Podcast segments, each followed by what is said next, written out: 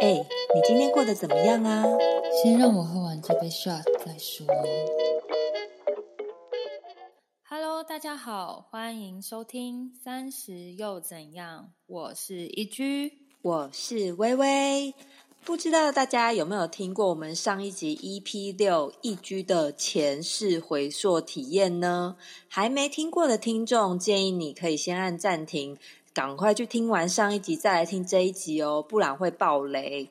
OK，那现在就让我们进入主题吧。今天要聊的主题是灵魂的前世回溯，有别于上一集是单方面的通灵，这一集要聊的回溯是用催眠的方式进行。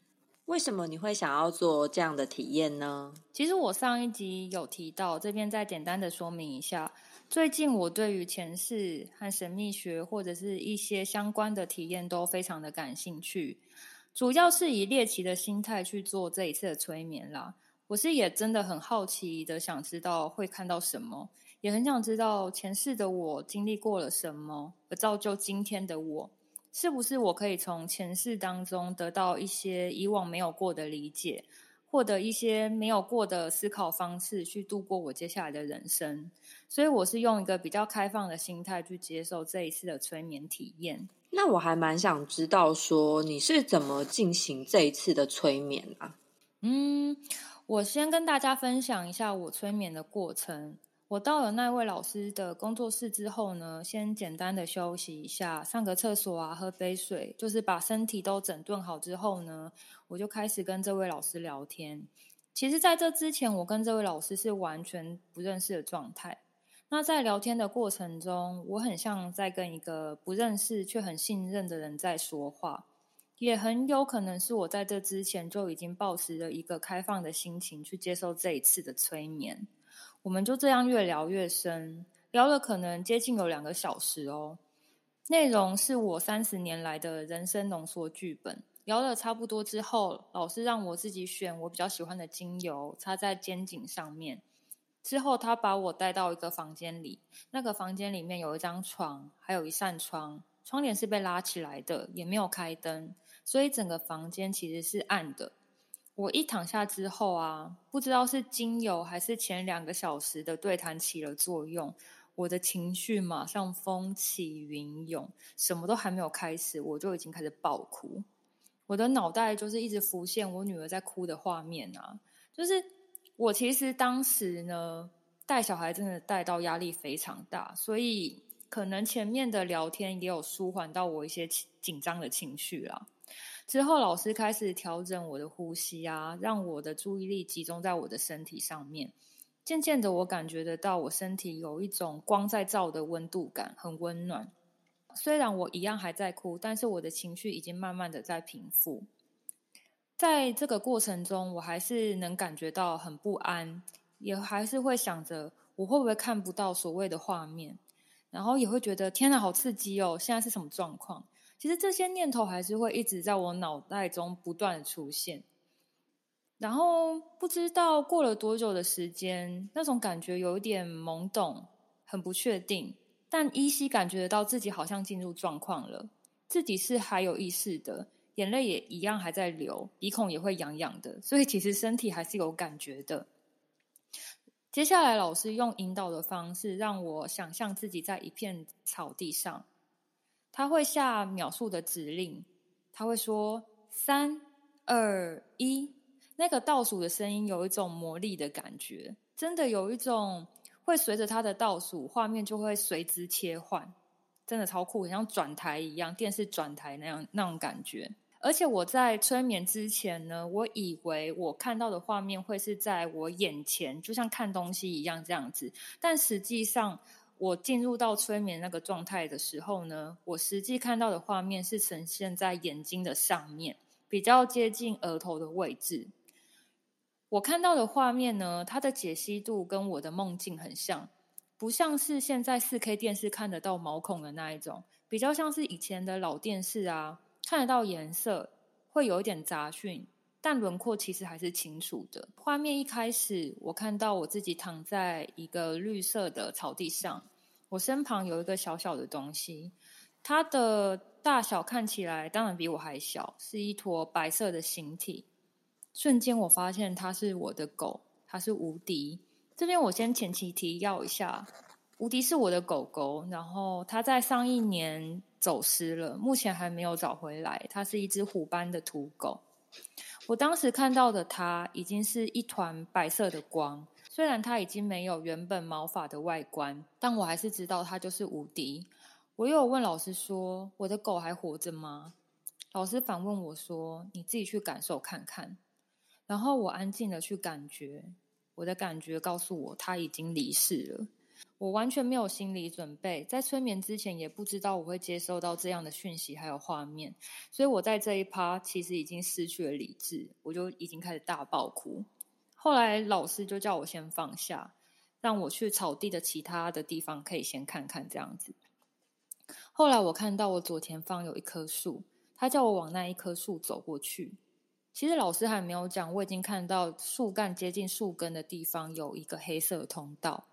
我进入到那个隧道之后呢，隧道里面是木头还有泥土做成的，地板上看起来湿湿的，也有小水洼。前方看得到光的出口，在一瞬间，我看到有一团白色的东西在我眼前闪过。我看到我过世的阿公就站在我的右手边，当下我当然是非常的震惊。我现在想起也是有点鸡皮疙瘩。我阿公是在我国中的时候过世的，他是癌症生病走的。他走的时候是非常瘦的样子，可是我当时看到的他已经是很圆润、很健康的他。他穿着他以前会穿的白色汗衫，还有白色短裤，头也是低低的，什么话都没有讲。但是我可以感觉到他想告诉我，他过得很好，不要担心他。然后我就在这个隧道之前，简单的跟他告别。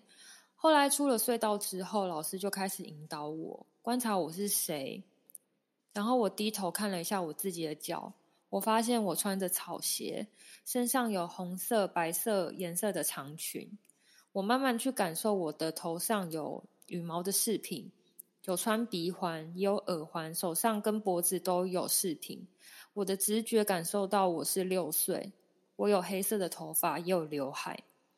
然后我就在这一刻陷入了混乱，我就在想，我是不是被上一次的前世回溯制约了？有听到这里的听众也觉得说，诶，啊，不是上一集就在讲类似这个东西，因为感觉跟上一集真的长得非常像嘛。反正我同时也是非常混乱，但我觉得我自己都来到这里，我就先冷静，就好好的体验。后来呢，我到了一间木屋前面，我知道那是我家。我进了那一个小木屋之后，看到墙上有一些视频啊，有些肖像画。那一张肖像画是男性，室内还有一张椭圆形的木桌，桌边还有四五张木椅。房子里面还有厨房，妈妈正在煮着鱼，旁边还有一些动物的肉，是爸爸狩猎回来的。妈妈的头发很长、很黑、很漂亮，穿着一件式的红色洋装，还有类似围裙的东西。我在接近妈妈的过程中，不知道为什么我一直在掉眼泪。我发现家中还有其他两个小朋友，是我的弟弟妹妹。他们看起来还像小宝宝的年纪，还在地上爬的那一种小度。还有一个非常年长到无法行走的奶奶，就坐在角落。我想她应该就是我阿妈。呃，想一下，所以说挂在墙上的那位男性的肖像画，应该就是我的阿公。对，我就意识到，其实妈妈非常的忙，她需要照顾我，照顾我两个弟弟妹妹，年长的阿妈还要打理这整个家。那时候的我，小小的我就一直在问着我妈妈：“妈妈，你为什么都不看着我？”我妈妈在跟我说话的时候，手边总是在做其他事情，让我一直觉得我被忽略。在这件事情呢，对我的影响很大，也对我造成了创伤，因为我一直觉得妈妈不停的在忽视我。在那个瞬间，我意识到我延续的这个创伤模式对待我的女儿，我现在的女儿。Sorry，各位听众，到这里我要先解释一下，我对我女儿真的是非常严格，我会对她执行非常严格的教育，会给她很多。很很不应该给她的大人的情绪，嗯，对，先前情提要一下，然后回到故事，然后画面转回到爸爸的部分，他坐在外面的石头上，他正在做一些石器的器具，然后我会陪着我爸爸带着这些他做的器具到市集去贩卖这些东西。我会看着来来往往的人，穿着皮皮挂挂的衣物，有男人，有老人，有小孩，都是西方脸孔的轮廓。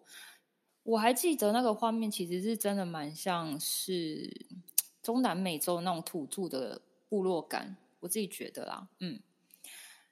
然后呢，就在这一瞬间，我看到有一只眼睛看着我，它躲在一个黑色的地方看着我。我当下是整个被吓坏。然后老师有问我说要不要去看那是什么东西，我当下有点害怕啦。后来老师说没有关系，那我们可以晚一点再过来看。接下来老师带我到了我的二十岁，然后老师就很有魔力的三二一。然后我就切台哦，然后我就看到我自己出现在一个白色的帐篷里面。这个时候我已经有一头很长的长发，然后穿着那种咖啡色的土色洋装，然后高高瘦瘦的，看起来很有自信。我觉得我当时看起来还蛮漂亮的。这个时候的我已经离开了家里，在外面独自寻求自己的生活空间，想要过自己想要的生活。所以我落脚在一个部落里。在这个帐篷里面呢，我看到了一些呃手工艺品，还有一些织品，就是编织类型的一些艺品。这些都是我的作品，颜色是非常鲜艳的颜色。我只需要专心的去做这些作品，就会有人主动向我购买，或者是跟我批去卖之类的。然后在这个帐篷里面呢，我还看到了一个穿白色衣服的男人，他的五官我看不太清楚。但是我感觉得到，我很能被这个人吸引。他很中性，也是一个很温柔的人。他身上挂满了饰品，而且特别的是，他的饰品都是银饰。我特别讲银饰这个部分，是因为我身上的饰品啊，有些是编织的，有些是银。银色的，有些是金色的，是比较多元多呃是比较多元的。可是这个男生呢，他就是很一致的，他身上的饰品都是银色的。我不知道为什么，我不知道为什么我一直很 care 这个点。对，总之我能感觉得到，这个人也非常的欣赏我，他也觉得我很特别、很独立、很有才华。但是他不愿意给我任何承诺。再来到了我的三十岁，白帐篷内的四周是我的手工艺品，还有一些服饰的作品。特别的是，帐篷内多了一张桌子，我会坐在这一张桌子旁边想事情、发呆。也有人会坐在这张桌子的另外一边，和我面对面的讲事情。然后我看到我桌上出现了非常多东西，有石头、有水晶、有器具、有羽毛，很多类型的东西。我意识到有人会向我问事，我会给他们一些方向。话说到这里。我这辈子除了是艺术家，应该就是算命师了。我在想，嗯，然后我二十岁，然后二十岁出现的那个男生，在我三十岁这个阶段就再也没出现过了。而在我三十岁这个阶段呢，我跟家里达到一个比较舒适的平衡。我有时候还是会回家看看我的弟弟妹妹，其实也有自己的家庭，还有小孩。虽然我也很羡慕他们的生活，但是我觉得。没有遇见对的人之前，单身也没有什么不好。然后画面到了四十岁，我依然还在这个白色帐篷里面生活。我身边也有出现不错的对象，不过都没有深入的交往，因为总觉得感觉不是很对，所以一直选择单身。我在这个阶段，巫术能力好像越来越精进了。有时候可以看到二十岁出现在我生命中那位穿着白色衣服的那个男生的灵魂。他也像二十年前一样，想来就来，带一下就走了。然后我又突然意识到，是那位男生带给我水晶，就是这一方面的一些器具啊。然后经过我自己的摸索，我慢慢学习到这方面的技能。到了四十五岁呢，我成为那个部落大家都熟知的女巫婆婆，很可爱吧？然后大家也知道我是一个人独自的生活，所以也是很有爱的陪伴我，让我的生活不会太孤单，也给我很多我的生活所需，让我不会挨饿。我看着头发变白的自己，坐在帐篷的角落，我看着帐篷外面的景色，日出日落。月亮、星星、太阳，日复一日，我就在这样的状态下安静的离世。嗯，这就是我看到的我的前世。对，嗯嗯嗯。那我蛮想知道是说，如果你用这样催眠的方式，你又得知了自己这一世的经历，那那你的感觉是什么？当然是觉得很神奇啊，超酷的！毕竟是人生第一次的催眠啊。事后老师也有说，以第一次催眠的人来说呢，我的状态算是前段班的，可能是灵性比较高。真假？所以说，怎样算是后段班的人啊？对，这个我有问老师哦。老师的回答是：如果来催眠的人，他的逻辑是比较强的那一种。他会比较难进入到催眠当中，也有人的画面是清楚到，就像是活在当下那种感觉，电视四四 K 那种感觉有没有？那种就是非常厉害的同学。那我还想知道一件事情，就是就是你经过了这一次的催眠。或许，或者是你有什么想法跟体悟有所改变，或者是你自己有想跟大家分享的吗？其实，在这一次的催眠呢，我是站在第三者的角度去看我前世发生过的事情，像是我看着我小时候，我妈妈在厨房里面忙东忙西啊，当下的我，小小的我没有办法了解为什么我妈妈总是不看着我，忽略我，然后站在一旁，现在的我看着这一切。我好像就可以理解妈妈为什么这么忙。我之前其实也做过了几次占星本命解析啊，或者是其他一些命盘解说，都有提到我和我妈妈有很深的连接，还有课题。而我自己其实有这样的感觉，所以我在想，是不是有可能我累世和我妈妈的课题一直没有一个很完善的解决，让我这辈子持续面对有这样特点的妈妈，然后我也变成这样特点的妈妈。对待的我的女儿。如果说你有想说为这件事情会做一些什么样的改变吗？其实我有思考过这件事。诶，在催眠之后，我觉得如果我没有放下这个伤痛的话，我会让这个创伤持续的在我身上伤害我自己，同时我也会伤害我的女儿，然后这个创伤就会一直不断的延续下去。经过这一次的催眠，我当然也可以选择继续怪我妈妈对我很严厉，忽视我的需求，让我活在不快乐里，再把我女儿牵扯进来。但其实我也可以选择让这件事情就此过去，我可以饶了我自己，也可以开始原谅我的妈妈，也可以转变我和我女儿的相处方式。也透过这一次的前世催眠啊，我希望可以不要那么执着在这么多问题点上面。过去的事情已经发生的，其实是没有办法再改变了。与其一直埋怨那个人为什么这样对待我，或者是这么恶劣的环境让我过得非常不开心这一类的想法，其实可以试着放下这些负面情绪，然后去思考：如果在没有负面的情绪之下，我还可以做什么样的改变，才可以让自己的过去变成现在的礼物？好正面哦。对，蛮正面的。我觉得你讲的其实蛮好的，因为知道你自己不好的地方，可是你因为了这个体验之后，你会想转变心情，把负面去掉，去用正面的能量去面对你以后的事情。这就是你这一次我觉得很大的改变。因为像我是一个，我觉得我好像比也是偏负面的人，可是我如果我觉得如果我是你，我经历了这件事情之后。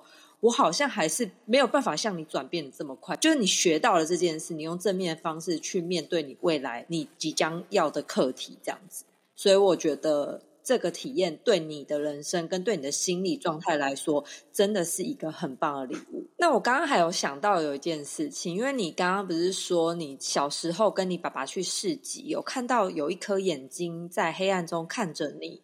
那老师后来有解释这是什么吗？你有再回去看吗？还是就就过了这样子？呃，其实我在离开这一世之前呢，老师有带我回去我小时候去看那一只眼睛的地点。一开始其实我非常的害怕。看着看着，好像发现也没这么害怕。之后呢，我就开始接近那一个眼睛。它看起来是肤色的身体，四肢是在地板上的。我没有办法区别它到底是动物还是人类，反正就是一个，嗯，一种生物就是了。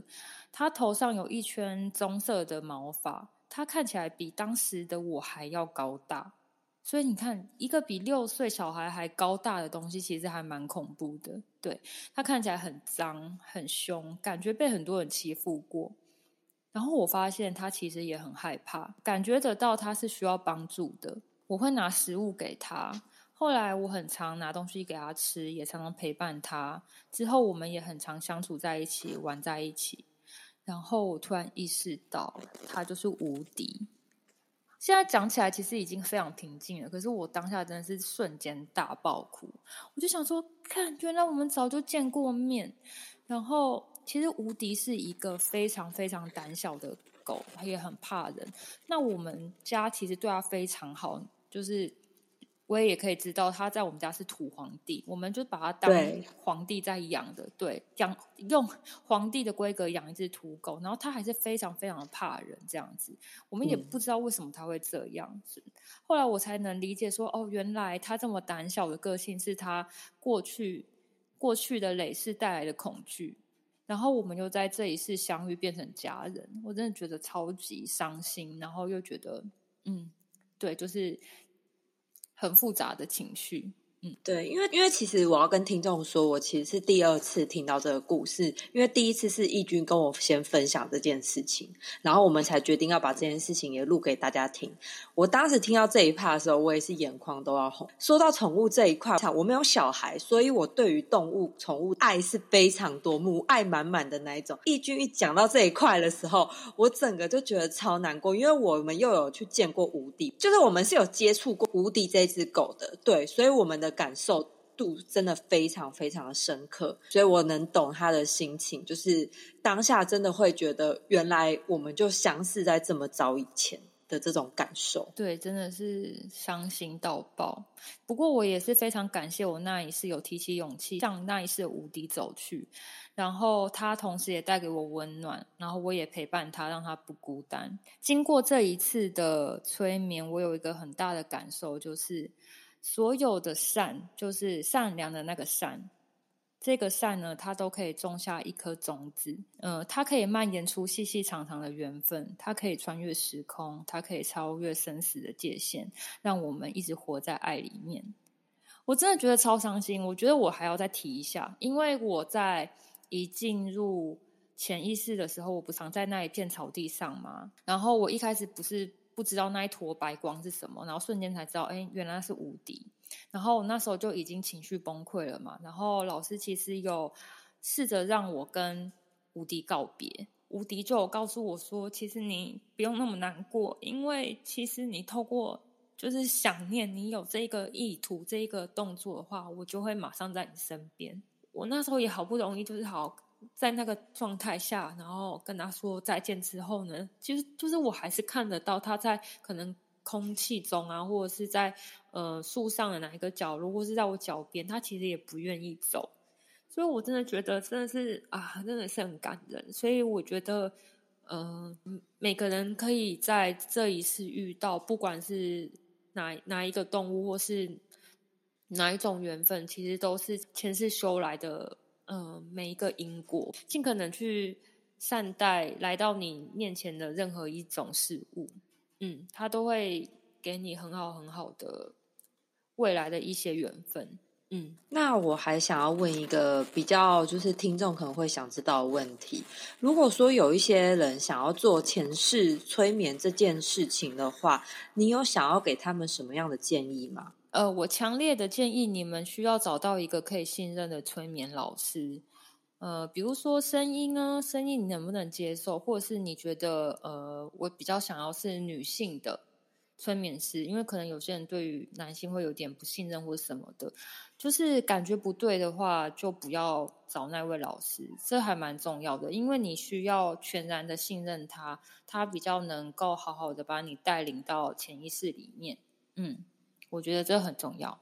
所以这就是我们今天以上想要跟听众们分享一居的有趣的体验。身边有朋友去做这个体验，其实是蛮酷的。那我们也不是说一定要推崇说大家信这种前世今生这件事情，因为我有问过身边的朋友，也有些逻辑很强的人，就是你跟他讲，他就是死不信，他就觉得不可能没有这件事情。那没关系，我也觉得这样你过得很好也 OK。那有些人也可能也像我一样是相信这件事情，但是我们会觉得知道过去还不如知道未来，就也也有跟我一样是这一派。然后易居是会想要。从以前的前世这件事情去推算，他今世该需要面对的课题跟一些问题，他会去积极正面的解决。以上就是我们今天想带给大家的一些就是经验的分享，以及我们自己的想法。这集上的时候，差不多已经要到了快乐的中秋连假，希望呃这一周特别的这两集给大家双重的快乐体验。没错，没错，希望大家有个愉快的连假，大家平安耶！中秋节快乐喽！那我们下周见，拜拜。你都听到这里了，是不是要订阅一下呢？欢迎给我们五星评价，快跟身边的好朋友分享这个频道吧！也欢迎在 IG 搜寻我们账号是三十下底线，so what 下底线，我们是三十又怎样？拜拜。